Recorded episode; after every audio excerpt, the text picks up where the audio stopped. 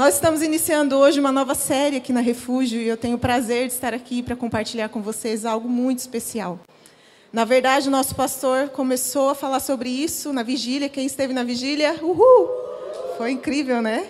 Foi bom demais. E nós vamos falar a respeito da parousia, que é a volta de Jesus. Isso é uma coisa que precisa arder no nosso coração. Nós, como cristãos, sabemos quem é Jesus, Sabemos o que ele fez por nós e a volta dele, a volta de Cristo, tem que ser algo que arde no nosso coração. Aquilo que a gente não pode deixar de pensar, aquilo pelo qual a gente precisa ansiar todos os dias. A gente precisa esperar e pensar a respeito disso sempre, todos os momentos. É como se você fosse receber uma visita, você fica ansioso, querendo arrumar sua casa, não é assim? Que hora que a pessoa vai chegar? Será que ela está atrasada? Será que ela vai chegar em ponto? E a gente fica com aquela expectativa. Nós precisamos nos lembrar todos os dias que o Senhor virá. E essa expectativa tem que estar no nosso coração. Então, durante esse mês de novembro, nós vamos falar a respeito disso aqui na Refúgio, da volta de Jesus. E hoje nós vamos falar sobre o Ele Vem. Ah, nosso texto base desse, dessa nova série são as cartas do Apocalipse, as cartas das sete igrejas do Apocalipse. E hoje nós vamos estudar a respeito daquilo que o Senhor Jesus falou através de João em Apocalipse para a igreja de Éfeso, uma igreja que era considerada a capital ali das igrejas da Ásia, na época após a ascensão de Jesus, quando já havia acontecido o avivamento, quando o Espírito Santo já havia chegado e as igrejas começaram a crescer na Ásia, a se espalhar, e aquela era uma igreja onde era considerada a capital daquele lugar, naquele momento. Nós vemos na carta de Éfeso que Paulo falou muitas coisas para aquela igreja e eles obedeceram. Então hoje nós vamos ouvir a respeito daquilo que Jesus falou. Jesus falou para a igreja de Éfeso e a, a respeito daquilo que Jesus desejou para a igreja de Éfeso. E tudo aquilo que o Senhor Jesus falou para aquelas igrejas daquele tempo serve para nós também hoje, como cristãos e como igreja de Jesus. Então nós vamos ler e meditar um pouco a respeito daquilo que o Senhor deseja para a igreja de Éfeso e aquilo que o Senhor deseja para nós como igreja hoje. Você pode abrir sua Bíblia comigo? Em Apocalipse 2, nos versículos 1 a 7, nós vamos ler juntos a respeito daquilo que Jesus falou para a igreja de Éfeso. O anjo da igreja de Éfeso escreva: Estas são as palavras daquele que tem as sete estrelas em sua mão direita e anda entre os sete candelabros de ouro. Conheço as suas obras, o seu trabalho árduo e a sua perseverança. Sei que você não pode tolerar homens maus pois há provas que dizem que ser apóstolos, e mais não são. Descobriu que eles eram impostores. Vocês têm perseverado e, e suportado os sofrimentos por causa do meu nome, e não têm desfalecido. Contra você, porém, tenho isto: você abandonou o primeiro amor. Lembra-se de onde caiu, arrependa-se e pratica as obras que praticava no princípio. Se não se arrepender, virei a você e tirarei o seu candelabro do lugar dele. Mas há uma coisa a seu favor: você odeia as práticas dos nicolaítas, como eu também odeio. Aquele que tem ouvidos, ouça o que o Espírito diz às igrejas, e o vencedor darei o direito de comer da árvore da vida que está no paraíso de Deus. Amém. O Senhor Jesus diz alguns pontos fortes que a igreja de Éfeso vivia. A igreja de Éfeso era uma igreja que sabia identificar os falsos apóstolos. Era uma igreja que entendia a doutrina, era uma igreja que conhecia o Senhor. Lembra da carta? Tantas coisas foram ensinadas por Paulo e também eles conheciam, eles se dedicavam ao estudo da palavra. Era uma igreja que sabia quem era Jesus e aquilo que ele queria da sua igreja. Era uma igreja que perseverava, Jesus usa, essa palavra. Será que hoje nós somos pessoas que perseveram, que buscam fazer a vontade de Deus, como a igreja de Éfeso era? E o outro elogio que o Senhor dá a essa igreja é odiar os nicolaítas. É, não tem exatamente uma definição de quem eram essas pessoas, mas alguns estudiosos dizem que eram pessoas que eram dados à libertinagem, que achavam que poderiam ser cristãos e continuar praticando as obras que praticavam anteriormente. E eles se infiltravam dentro das igrejas para trazer essa verdade deles, essa ideia de que você poderia continuar sendo cristão e ainda assim fazer aquilo que você gostava de fazer na época em que não, ainda não conhecia Jesus. E o Senhor disse que odiava essas pessoas. E a igreja de Éfeso também odiava essas obras. Então, era uma igreja que pode-se dizer que era uma igreja fiel, que perseverava, que conhecia a palavra de Deus e os seus princípios. Será que hoje, se o Senhor viesse aqui nessa igreja, ele encontraria pessoas que ele pode dizer que são perseverantes, que conhecem aquilo que o Senhor quer para a sua vida, para a sua igreja, que conhecem a palavra de Deus, que ajuda outras pessoas através daquilo que aprende como cristãos, que sabe dar conselhos usando a palavra de Deus, que é generoso, que é generosa, que entende que para que a gente alcance uma plenitude, a gente precisa deixar de lado as obras da carne e seguir a Jesus. Será que era uma igreja que tinha fidelidade nos dízimos e nas ofertas e na generosidade? Será que é essa igreja que Jesus vai encontrar se ele entrasse aqui hoje na refúgio? Será que ele falaria para nós que nós somos fiéis, perseverantes, que nós odiamos as obras daqueles que querem desviar os seus filhos? Será que o Senhor ia dizer para nós que nós somos uma igreja que entende a, tua, a palavra dele, que consegue discernir os falsos profetas? Será que essa é a igreja refúgio? Nós precisamos ser essa igreja. Eu quero ser essa igreja, onde Jesus vai entrar e vai fazer um elogio tão lindo quanto esse, dizer que nós somos perseverantes. Para perseverar, meus irmãos, nós precisamos entender quem Deus é, porque nós vivemos num mundo onde temos muitas dificuldades e muitos desafios. E a perseverança, ela vem através da fé.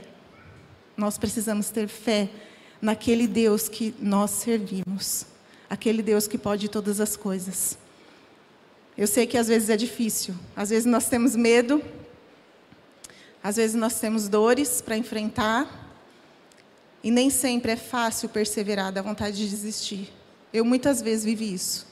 E você provavelmente viveu ou às vezes está vivendo hoje mesmo. Mas o Senhor disse para nós: persevere, siga aquilo que eu ensinei para você, confie na minha palavra, confie no meu desejo para você, siga em frente. Mas, infelizmente, o Senhor disse algo negativo para aquela igreja, para a igreja de Éfeso. O Senhor disse que a igreja abandonou o primeiro amor. E eu me lembro quando eu me converti.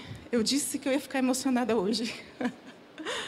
eu me lembro de quando eu conheci Jesus.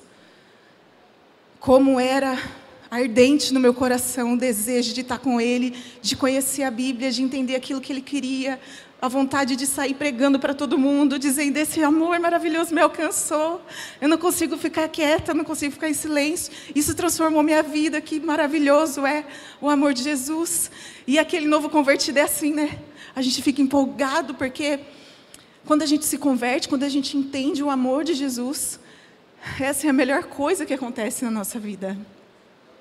O amor de Jesus é um amor que transforma, que derruba todas as barreiras, que quebra o nosso pecado que nos tira das trevas e nos traz para a, nossa, para a maravilhosa luz de Jesus. Ele abre nosso entendimento, ele nos mostra que a gente tem chance, que mesmo sem merecer, nós somos levados à salvação, porque esse amor pagou o preço por nós. Esse é o amor de Jesus.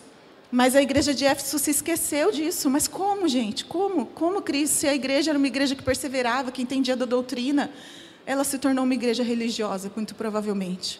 Uma igreja que apenas seguia as regras, mas que não tinha aquele ardor no coração, que não tinha aquela fé, aquele amor que faz os olhos brilhar e que você olha para a pessoa e a pessoa enxerga algo em você que não é seu, mas é de Jesus. Isso foi se apagando, essa chama foi diminuindo e esse amor foi se esfriando. Então eles se esqueceram do primeiro amor. Como nós podemos pensar a respeito da volta de Jesus, sem termos esse ardor no nosso coração, esse desejo, essa chama de dizer sobre o amor dele para pessoas. Talvez você esteja aqui hoje, você já ouviu falar de Jesus, você sabe que Jesus chamou, derramou o sangue dele na cruz por você. Você frequenta essa igreja, você frequenta uma outra igreja, você nasceu numa igreja evangélica, você ouviu sobre Jesus a sua vida inteira, você sabe versículos bíblicos de cor, mas você ainda não teve um encontro verdadeiro com Jesus. E eu quero te dizer que o Senhor voltará e levará aqueles que aceitaram o seu sacrifício a salvação vem a partir do momento que nós aceitamos o sacrifício de Jesus e dizemos e proclamamos com a nossa boca que Ele é o nosso Rei. Nós dizemos que aceitamos o sacrifício que Ele fez por nós. Proclamamos que aceitamos. Nós precisamos decidir no nosso coração e proclamar com a nossa boca. Se você não fez isso, ou se você acha que não foi verdadeiro, você precisa fazer isso hoje. Porque nós estamos falando de algo que vai acontecer, não sei quando, mas acontecerá, que é a volta de Jesus. E apenas aqueles que entenderam esse amor e mudaram de vida realmente, mudaram o seu pensamento e entregaram a sua vida para Jesus, vão subir com Ele. Não adianta, meus irmãos, você estar perto de Jesus, você ser amiguinho de Jesus. Não adianta você vir aqui, levantar a sua mão, adorar Jesus, cantar com todo mundo, sentir um arrepio e não ser verdadeiramente entregue para Jesus. Se você estiver a 50 centímetros de Jesus, ou a 50 quilômetros, não faz diferença nenhuma. Não muda nada. Eu quero ler um texto com vocês que está em João 10, 9.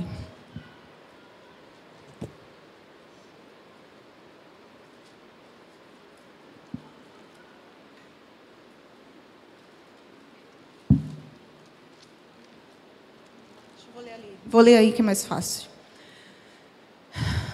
Eu sou a porta. Quem entrar por mim será salvo. Entrará e sairá e encontrará pastagem. Encontrará pastagem. Aqueles que conhecem a Jesus entendem que Ele é a porta. O texto fala sobre, ele está falando sobre ser pastor, sobre a porta do pastor. Depois você pode ler, mas a Bíblia diz que Jesus é a porta. Ele mesmo está falando nesse momento. E você precisa entrar depois que você entrou, você precisa sair, por quê? Para falar sobre ele para outras pessoas, mas você precisa passar pela porta. Se você não passar por Jesus, se você não passar pela cruz, como dizem algumas músicas, se você não passar pela porta, você não vai encontrar salvação. Então não adianta, meus irmãos, você estar a 50 centímetros da porta, na igreja, adorando a Deus, louvando, sabendo que, que Jesus salva. Você ouviu desde pequeno, você já sabe quem é Jesus, mas você não tomou uma decisão de passar pela porta.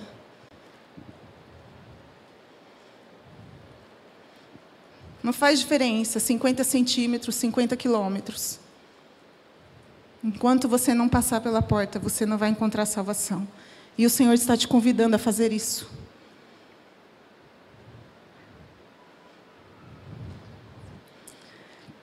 Além disso, o texto diz que eles não tinham, não lembravam-se do primeiro amor, e diz que era para eles se lembrarem onde foi que eles caíram. Tem duas interpretações: ou que eles caíram e se perderam do primeiro amor, ou retornar para aquele ponto onde o primeiro amor foi deixado de lado.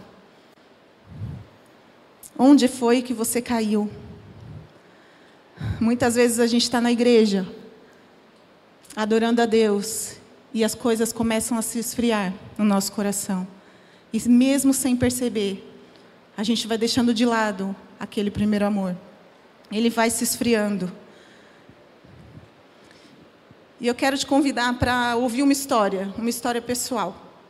Quero compartilhar com vocês algo que eu faço e que eu desejo que você faça também, que é trazer à memória aquilo que me dá esperança. Histórias que eu vivi com Deus, coisas que o Senhor já fez na minha vida, boas, coisas que o Senhor derramou sobre mim, bênçãos, cura, salvação, alegria, milagres. Eu tenho certeza, se eu perguntar para cada um de vocês aqui, alguma história vocês vão ter para contar a respeito daquilo que Deus fez em vocês. Eu tenho certeza que a gente tem histórias que Deus com Deus, coisas que Deus fez. Eu quero contar para vocês, quando nós começamos a, a vida de missionário, nós fomos missionários, nós fomos morar no seminário em Viçosa, no interior de Minas Gerais, um lugar distante, dava 12 horas de carro da nossa cidade natal. Então, nós deixamos tudo, vendemos nossos negócios, eu e Samuel, fomos morar no seminário, estudávamos à tarde, então era o seminário de período integral, três filhos, nós temos três filhos, e uma vida completamente diferente da vida que tínhamos, porque nós tínhamos os nossos negócios, nós tínhamos uma condição financeira boa, mas o Senhor nos chamou, a gente tinha um chamado para a Rússia, e naquele momento a gente precisava estudar, a gente precisava de preparo, preparo teológico para isso. E encontramos no CEM, que é o Centro Evangélico de Missões, lá em Viçosa, um lugar onde a gente ia se preparar intelectualmente e também entender mais da palavra do Senhor. Nos mudamos para lá e no, prime no primeiro semestre daquele ano a gente decidiu voltar para nossa cidade nossos filhos estavam com saudade dos avós, nós também estávamos com saudade da cidade. E era a primeira vez que a gente tinha mudado de cidade. A gente nunca tinha saído do nosso estado de São Paulo. Só que a gente não tinha dinheiro. No início da nossa jornada lá no seminário, a gente tinha 100% de sustento. E aí, no primeiro mês, a gente já perdeu 40%, então a gente tinha 60% do valor necessário para sobrevivermos, e o Senhor nunca deixou faltar nada. Mas a gente não tinha dinheiro para sair de Viçosa, a gente precisava é, de um valor específico. Conversamos com o diretor do seminário, ele falou: podem ir. É, a gente estava com uma mensalidade para ser paga, e ele falou: se vocês conseguirem o dinheiro da mensalidade, vocês conseguem viajar com esse dinheiro? E nós dissemos sim. Então ele falou: se conseguirem o dinheiro, podem viajar e a gente resolve depois a mensalidade. Deu certo, conseguimos o dinheiro. E aí a gente foi para São Paulo. No caminho, a nossa filha do meio, a Bruna, ela tinha em torno de 12 anos, ela falou assim para o Samuca: Pai, eu estou precisando de calça jeans. A minha calça está muito velha, já não está dando mais. E aí o Samuca, dirigindo, falou com ela: Bu, ora, pede para Deus. Só isso. E a Bruna contou para nós, ela falou assim, que ela olhou para o céu no carro assim e falou: Deus, eu preciso de calça jeans. Essa foi a oração dela, desse jeitinho. e a gente seguiu viagem, chegamos na nossa cidade, fomos para casa da minha sogra. Chegamos lá, a minha sogra chamou a Bruna, falou: Bu, vem cá. A avó tem umas coisas para mostrar para você. E aí eu ganhei umas roupas, eu queria te mostrar. E foi no quarto com ela, mostrou para a Bruna, falou assim: Ó, tem essas calças aqui, vê se serve alguma em você. Serviram sete sete calças jeans que já estavam esperando a Bruna. Então, isso, para mim, eu já estou emocionada de novo. é algo tão especial, porque é um cuidado tão lindo que Deus tem com a gente, mas quando Deus cuida dos nossos filhos, para aqueles que são pais, é um carinho que Ele faz em nós que é indescritível. E eu decidi que eu ia anotar essas coisas, porque a gente se esquece tão rápido o que Deus faz por nós, são coisas tão simples. Ele fez muita coisa, gente. Um dia, quando vocês tiverem oportunidade, me chama para tomar café que eu gosto, tá? Aí eu conto um monte de história daquilo que Deus fez, porque Ele faz. Quando Ele tem um propósito na sua vida, Ele faz. E trazer à memória o que nos dá esperança nos ajuda a continuar firmes com o Senhor. Eu queria ler com vocês mais um texto que fala sobre ter pedras memoriais. É um texto de Josué 4, 1, 7. Eu vou ler ali também, que demora muito para abrir aqui, eu me perco, estou sem óculos. Josué 4, 1, 7. O povo de Israel estava passando.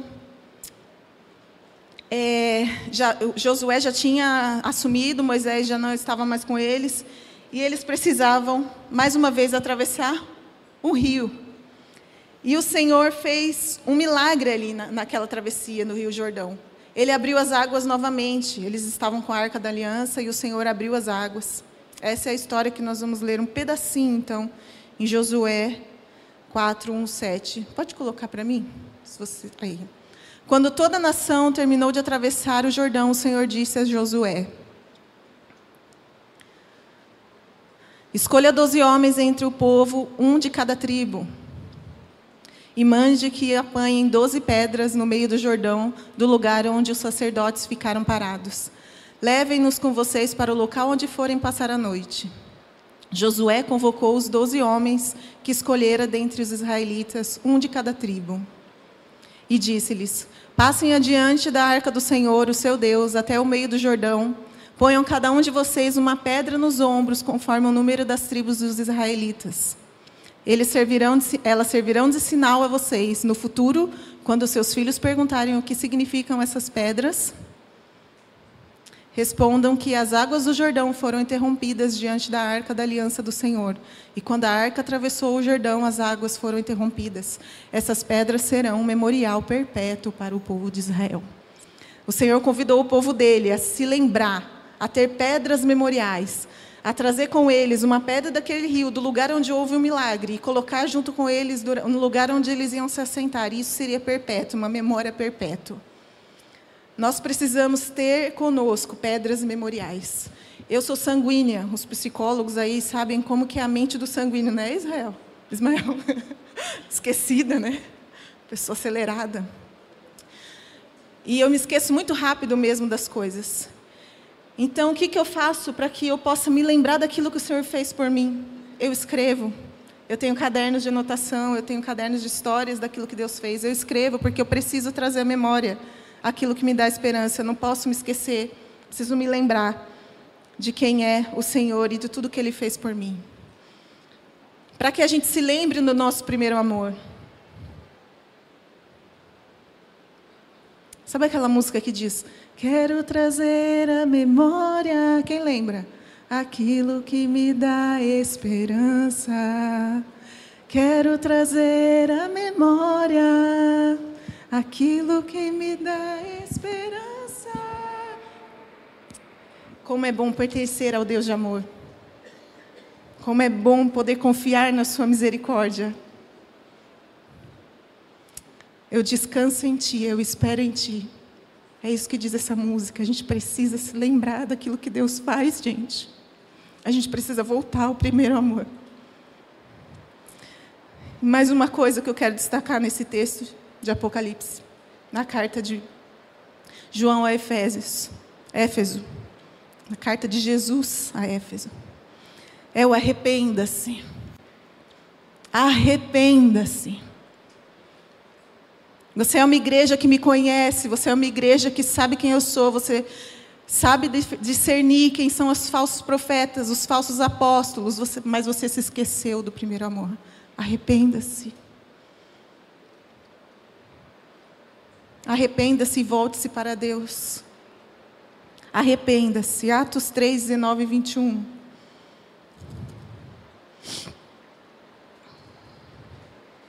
Arrependam-se, pois, e voltem-se para Deus, para que seus pecados sejam cancelados, para que tenham tempos de descanso da parte do Senhor e Ele mande Cristo, o qual foi designado Jesus.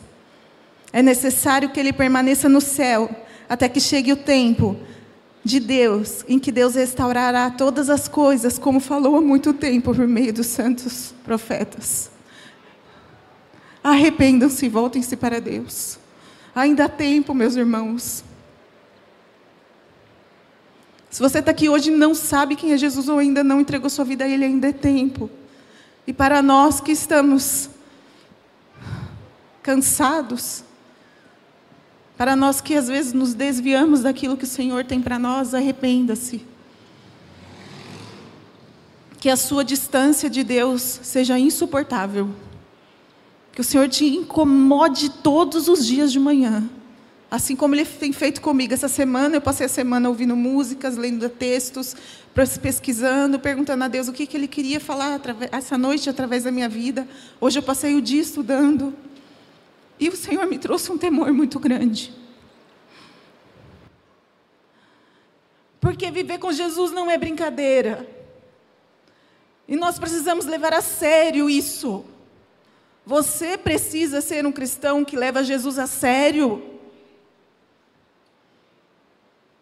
Você não pode ter pecado de estimação.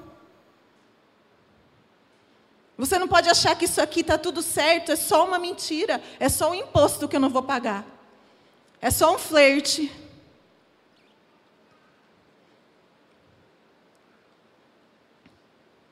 Não é isso que eu quero apresentar para Jesus quando ele estiver aqui. Não é isso que eu quero apresentar para Jesus quando ele voltar. Eu quero que ele me encontre pronta, a noiva, com meu candelabro aceso, com o óleo eu não estou brincando de ser crente, eu não quero que você brinque também. Jesus está chamando essa igreja, cada um de vocês, para que se arrependa. E volte-se para Deus. Volte para o primeiro amor. Lembre de onde você caiu. Porque Ele tem algo para você, meu irmão, que é a salvação e a vida eterna. E Ele quer te dar. Ele quer me dar. Tem uma promessa depois dessa palavra. O Senhor pede: arrependa-se, mas eu vou te fazer outra coisa. Você sabe o que é? Nós lemos aqui. Nós vamos ver o que é. Mas o Senhor pede arrependimento. Muitas vezes nós ficamos olhando apenas para o amor de Jesus. Nós ficamos olhando apenas para aquelas coisas boas que nós sabemos que o Senhor tem para nos dar. E Ele tem. Eu te convidei a lembrar disso. Eu lembro do que Ele fez por mim, mas Ele te pede que arrependa-se. Ele te pede que se lembre do sacrifício que ele fez. Ele entregou a vida dele por você. Ele morreu para cancelar todos os pecados. O sacrifício dele naquela cruz foi tão grande que ele olhou para o pai e falou: Por que me abandonaste, Deus? Você consegue imaginar a dor que Jesus sentiu? Com o peso do pecado do mundo inteiro. Cada um de vocês, eu e você, e todos aqueles que já viveram e os que virão, tudo estava sobre Jesus. Isso precisa ser insuportável para você quando você estiver querendo pecar. Isso precisa ser um tapa no seu rosto.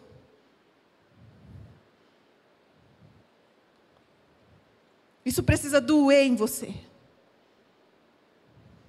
Ser filho de Deus é entender isso. Não foi qualquer coisa. Não foi qualquer um. Foi o Filho de Deus, Santo e Imaculado, que morreu naquele lugar, por mim e por você. Isso é um amor muito maravilhoso, mas que precisa ser levado a sério por cada um de nós. Eu não quero que você saia daqui hoje pensando somente que ser servo de Jesus é viver uma vida de privações. Ser servo de Jesus é viver uma vida de liberdade. Porque o Senhor nos chamou à liberdade. Nós éramos escravos do pecado. É o pecado que aprisiona, é o pecado que te torna escravo, é o pecado que te pesa. Quando a gente tem Jesus, nós somos livres. Nós somos livres. Você é livre para dizer sim ou não. Você é livre do seu vício. Você é livre e não prisioneiro. E é prisioneiro, escravo de Cristo, que é a coisa mais maravilhosa que pode acontecer comigo e com você.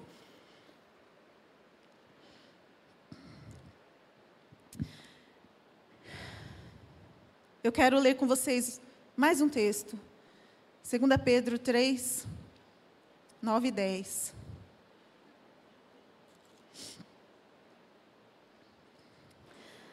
Diz assim: O Senhor não demora para cumprir a promessa, como julgam alguns. Ao contrário, Ele é paciente com vocês, querendo que ninguém pereça, mas que todos cheguem ao arrependimento. O dia do Senhor, porém, virá como um ladrão. Eu amo esse texto porque diz que Deus é paciente. Ele é paciente, gente. Ele está se preparando para vir, mas ele é paciente. Ele quer que mais e mais pessoas se entreguem para Ele, entreguem-se para esse sacrifício, se entreguem suas vidas para Ele. E sabe de uma coisa? Ele conta com a gente. Ele conta com a nossa participação.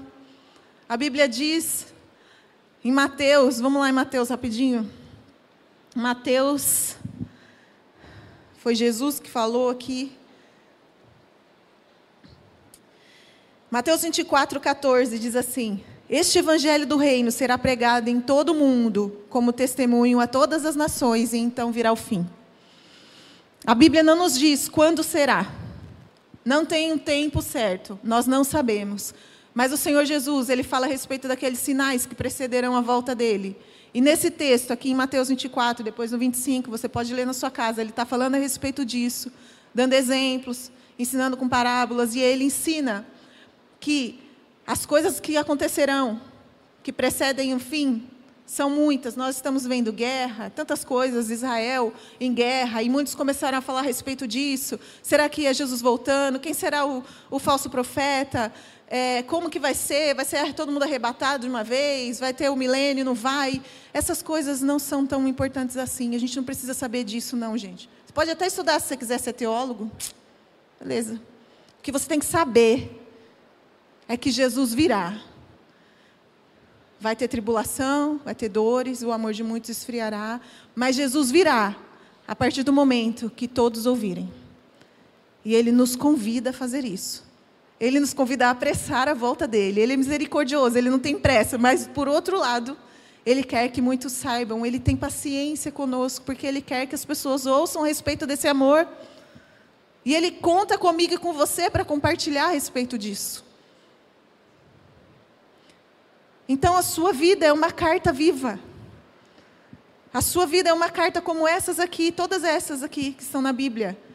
Você, quando você abre a sua boca perto de alguém que ainda não conhece Jesus, quando você dá um abraço, quando você ama, quando você compartilha os seus bens, quando você se desfaz de coisas que não te servem mais porque você é uma nova criatura em Cristo, você está sendo carta. Você está sendo um proclamador, você está sendo uma testemunha daquilo que Jesus faz daquilo que Jesus é, porque ele muda a sua vida, a sua história e a partir daí as pessoas vão enxergar quem ele é. Mas nós temos que proclamar. Na grande comissão está escrito que nós precisamos ir indo e vendo, falando, amando e dizendo: esse Jesus é o Jesus que salva. Nós temos que proclamar. Cada um de nós, ele convida cada um de nós para fazer isso. Até que todos ouçam, até que todos os povos o adorem, né? até que todos os povos o adorem. E a última parte desse texto de Apocalipse, que eu quero falar com vocês, da carta de Jesus a Éfeso, é uma promessa linda.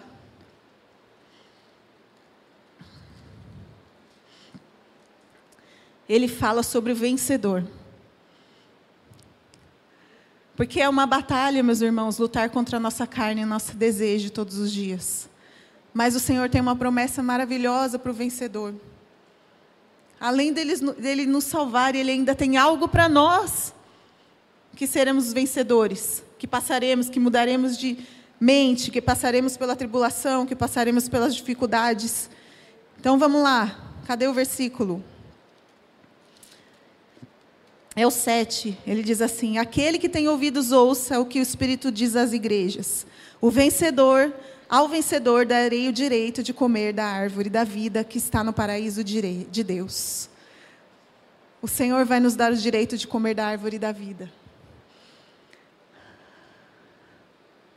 Quando estivermos juntos com Ele, no paraíso de Deus. Eu quero ler a respeito da árvore da vida, está lá em Apocalipse, no finalzinho, capítulo 22, versículo 2 e 3.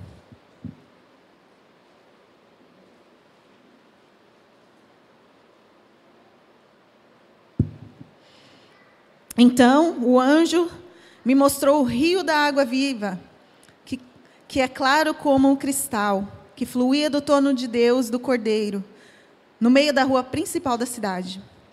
De cada lado do rio estava a árvore da vida, que frutificava doze vezes por ano, uma por mês. As folhas da árvore servem para a cura das nações.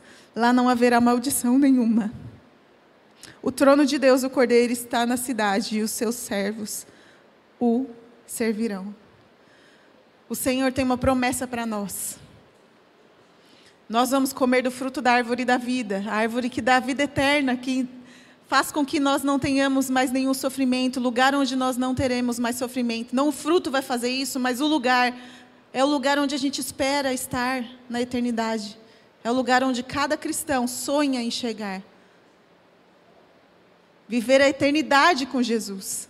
E nesse lugar, o Senhor tem promessas para nós. Não haverá choro, não haverá ranger de dentes, não haverá tristeza, essa angústia que nós sentimos muitas vezes, a tristeza, as dificuldades financeiras, o desentendimento com família,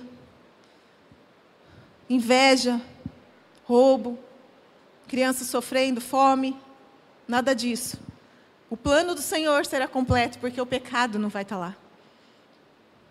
E nós vamos ter o direito de comer dessa árvore. Para encerrar, eu quero ler com vocês um texto sobre a Nova Jerusalém, que está no capítulo 21 de Apocalipse.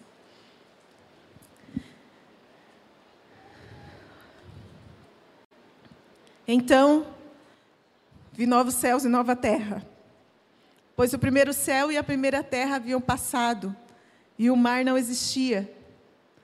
Vi a cidade santa, a nova Jerusalém, que descia dos céus, da parte de Deus, preparada como uma noiva adornada para o seu marido. Ouvi uma forte voz que vinha do trono e dizia: Agora o tabernáculo de Deus está com os homens, com os quais ele viverá. Eles serão os seus povos, o próprio Deus estará com eles, e ele será o seu Deus. Ele enxugará dos seus olhos toda lágrima. Não haverá mais morte, nem tristeza, nem choro, nem dor, pois a antiga ordem já passou. Aquele que estava sentado no trono disse: Eu estou fazendo nova todas as coisas. E acrescentou: Escreva isto, pois essas palavras são verdadeiras e dignas de confiança. Disse ainda: Está feito, eu sou o Alfa, o Ômega, o princípio e o fim. A quem tiver sede, darei de beber gratuitamente da fonte da água viva. O vencedor herdará tudo isto e eu serei o seu Deus e ele será o meu filho. O vencedor herdará tudo isso, amém, igreja? Eu quero herdar isso, gente. Você quer? Eu quero ser aquele que Jesus vai olhar e vai dizer: Vem, servo bom e fiel. Foste fiel no pouco, sobre muito te colocarei. Clícia, o Senhor vai dizer seu nome? Vem, Marcão, servo bom e fiel. Foste fiel no pouco, sobre muito te colocarei. Vem, Massuelo. Vem. Vem, Thaisa. O Senhor vai dizer o seu nome, eu quero ouvir o meu nome. Vem, Samuel. Foste fiel no pouco, sobre muito te colocarei. Você é vencedor. E você pode entrar aqui, ó, nesse paraíso. Você pode comer de tudo dessa você pode viver plenamente agora comigo. Você pode se colocar diante do trono de glória, o trono maravilhoso que eu criei, esse lugar lindo. E você pode contemplar minha face, sentar comigo e perguntar por que que foi que Adão, o Adão tinha um umbigo ou não? Por que que foi Jesus que aconteceu desse jeito? Como foi quando o Senhor foi pregado na cruz? Vem, servo bom e fiel. Entra. No lugar que eu preparei para você. A Bíblia diz em Apocalipse que a glória daquele lugar será tão grande que não vai nem precisar nem de sol nem de lua. A presença do Senhor, a luz que sairá do trono, a presença dele vai inundar todos os lugares. Você consegue imaginar um lugar assim? É tão espetacular que João escreveu coisas que eu acredito que sejam mais fáceis para a gente entender ruas de ouro. Ele escreveu de um jeito que acho que fosse mais fácil para o nosso entendimento, mas vocês pensam que são coisas tão lindas e maravilhosas. O céu é um lugar tão incrível que a gente não consegue nem imaginar.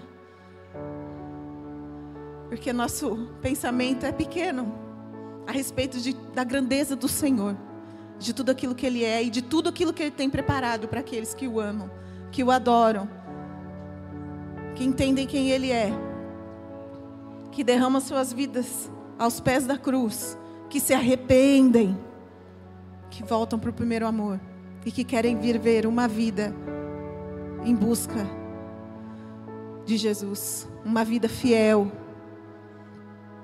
uma vida transformada. Eu quero orar com vocês. Gostaria que vocês ficassem de pé. E eu sei que não é fácil entender quando a gente está passando por dificuldades, pensar na, na graça de Deus por nós. Eu sei que muitas vezes a nossa vida cotidiana nos leva para caminhos que são diferentes do caminho que Deus tem para nós. A gente acaba se esquecendo muitas vezes daquilo que Jesus fez por nós. Mas eu queria te convidar agora a fechar os seus olhos e trazer à sua memória algo que Jesus já fez por você. Trazer à sua memória o sacrifício que Jesus fez por você na cruz, a transformação que ele derramou sobre a sua vida. Eu quero te convidar a entregar mais uma vez tudo o que você é para Jesus. Nós dependemos dele. Nós dependemos do amor dele, nós dependemos da graça dele. Sem ele nós não somos nada, nós não podemos fazer nada. E esse Senhor, que nos deu tudo na cruz do Calvário, Ele está voltando. Ele virá num piscar de olhar. Ninguém sabe a hora, ele virá como um ladrão. E você vai estar tá esperando por ele, ou você está aí distraído com as coisas desse mundo. Não se distraia, meu irmão. Olhe para Jesus, se prepare, que a sua lamparina esteja acesa. Busque ao Senhor todos os dias. Senhor, nos ajuda, Pai, nos ajuda. Que os nossos olhos estejam voltados para Ti, Deus. Eu me coloco nesse lugar agora, Deus, diante do Senhor, Pai. Nós nos colocamos como igreja, cada um aqui, Deus, diante de Ti.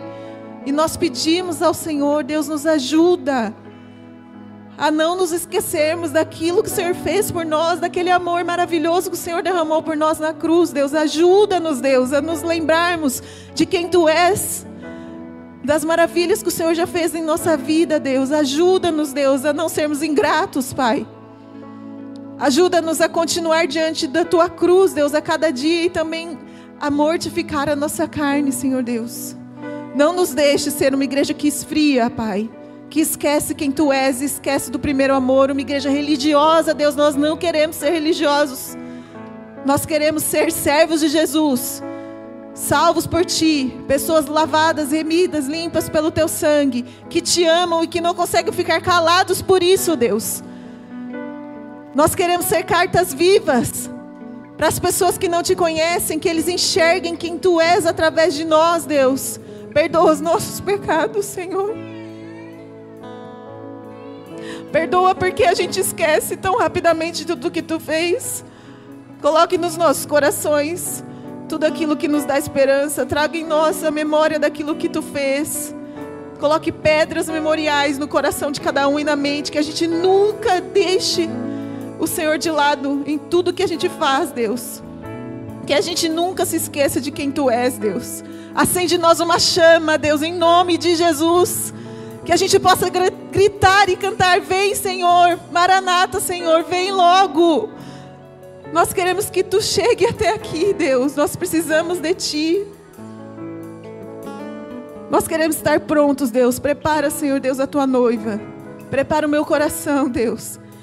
E quando eu estiver saindo dos teus caminhos, eu possa retornar logo, que o teu Espírito Santo me, me cutuque.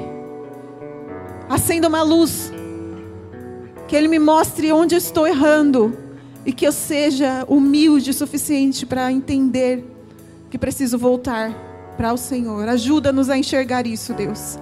Ajuda cada um aqui nas suas dificuldades, nas suas falhas. Que a gente possa enxergar onde a gente está errando e voltar, Deus, em nome de Jesus. Que a gente possa se arrepender. Que o teu amor nos preencha, nos dê ânimo, nos dê alegria, nos dê fôlego nos queime, para que a gente possa proclamar o teu nome e assim a gente consiga ajudar de alguma forma outras pessoas, para que o Senhor volte, Deus, mais brevemente. Abrevia esse tempo, nós te pedimos, Deus. Maranata, a hora vem, Senhor Jesus. Nós oramos, Deus, em nome de Jesus.